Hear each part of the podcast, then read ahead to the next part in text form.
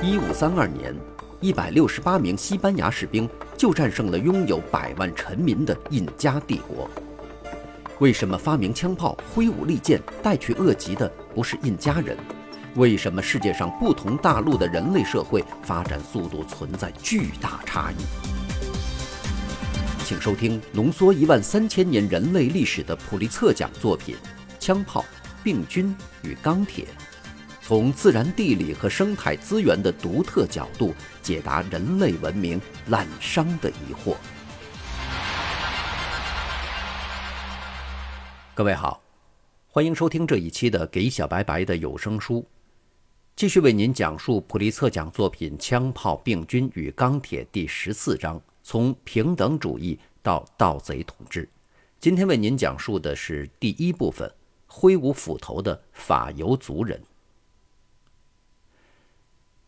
一九七九年，我和几个传教士朋友坐飞机飞越新几内亚的一个到处是沼泽的偏远盆地时，我注意到一些相隔好多英里的简陋小屋。飞行员向我解释说，在我们下面那一大片泥潭中的某个地方，有一群捕猎鳄鱼的印度尼西亚人不久前碰上了一群新几内亚的游牧民，这两群人都惊慌失措。这次意外的相遇。最后以印度尼西亚人开枪打死几个游牧民而告终。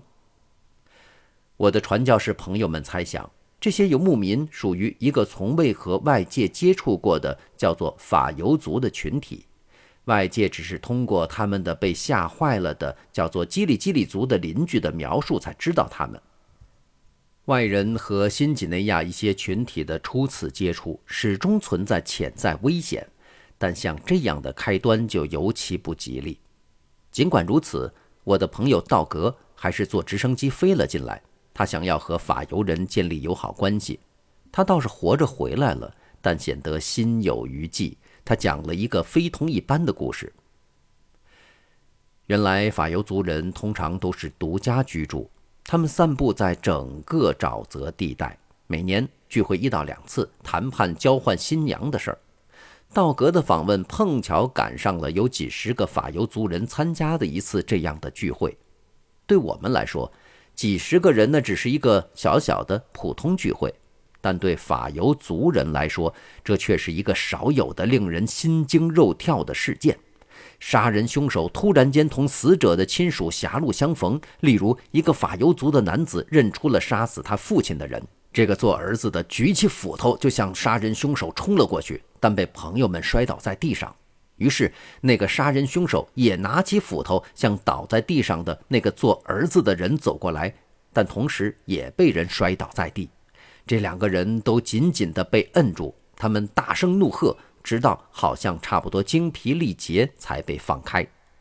其他的人则不时地对骂，愤怒和失望使他们浑身发抖。他们用斧头不停地狠狠敲击地面，在聚会的几天中，一直就是这样紧张，使道格不停地祷告：这次访问不要以暴力收场。法尤族人过着狩猎采集生活，他们大约有四百人，分为四个族群，在几百平方英里的范围内游荡。根据他们自己的描述。他们原来有两千人左右，但由于自相残杀，他们的人口大大减少了。法尤族人没有我们认为理所当然的政治和社会机构来和平解决严重争端。最后，由于道格的这次访问，法尤族人的一个群体邀请了一对勇敢的传教士夫妇和他们一起生活了十几年。他们逐步说服法尤族人放弃暴力。这些法尤族人由此被带入了现代世界，在他们面前是一个难以预料的未来。其他许多以前从未和外界接触过的新几内亚人和亚马逊河地区印第安人的群体，同样由于传教士的作用而被吸收进现代社会。跟在传教士后面到来的是教师和医生、政府官员、士兵。政府和宗教的扩张，在整个有文字记载的历史上，一直就是这样相互联系在一起的。不管这种扩张是以和平手段实现，还是以暴力手段。就后一种情况来说，通常都是由政府来组织征服，然后再由宗教为征服辩护。虽然游牧民族和部落民族偶尔也打败过有组织的政府和宗教，但在过去的一万三千年中，总的趋势是失败的还是游牧民族和部落民族。在上一次冰期结束时，世界上很大一部分人口生活在类似今天法游族的社会中，没有人是在一种复杂的多的社会中生活的。晚到公元一五零零年，全世界的土地被用边界线划分成由官员管理和法律统治的国家，还不到百分之二十。今天，除南极大陆外，所有的土地都被划分成国家了。有些社会最早实现了集中统一的政府和有组织的宗教，而这些社会的子孙后代最后主宰了现代世界。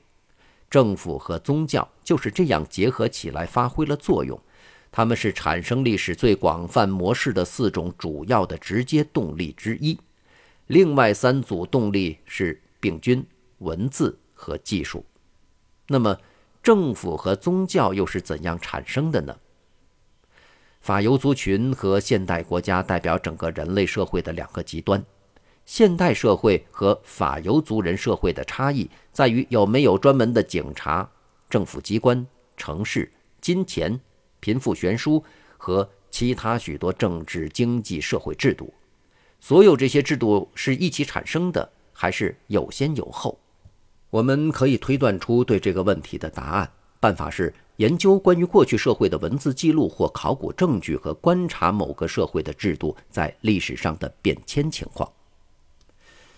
试图描述人类社会多样性的文化人类学家通常把人类社会分成六七种。有人试图为任何进化的或发展的统一体确定几个阶段，无论是关于音乐风格的、人类生活阶段的，或是人类社会的。但任何此类做法都加倍注定是有缺陷的。首先，由于每一个阶段都是从前面的某个阶段发展来的，阶段与阶段之间的分界线不可避免地带有任意的性质。其次，发展的顺序也不是一成不变的，因此被分在同一阶段的例子必然是五花八门的。不过，如果人们牢记上面提出的告诫，任意划分的阶段，却为讨论音乐和人类社会的多样性提供了一种有用的简单办法。本着这个精神，我们将要使用一种以族群、部落、酋长管辖地和国家这四种分类为基础的简单分类法来了解人类社会。族群是最小的社会，一般由五到八十人组成。其中大多数或全部是有血缘关系或婚姻关系的近亲。事实上，一个族群就是一个大家庭或几个有亲缘关系的大家庭。今天仍然过着独立自主生活的族群，几乎只能在新几内亚和亚马逊河流域最偏远的地区找到。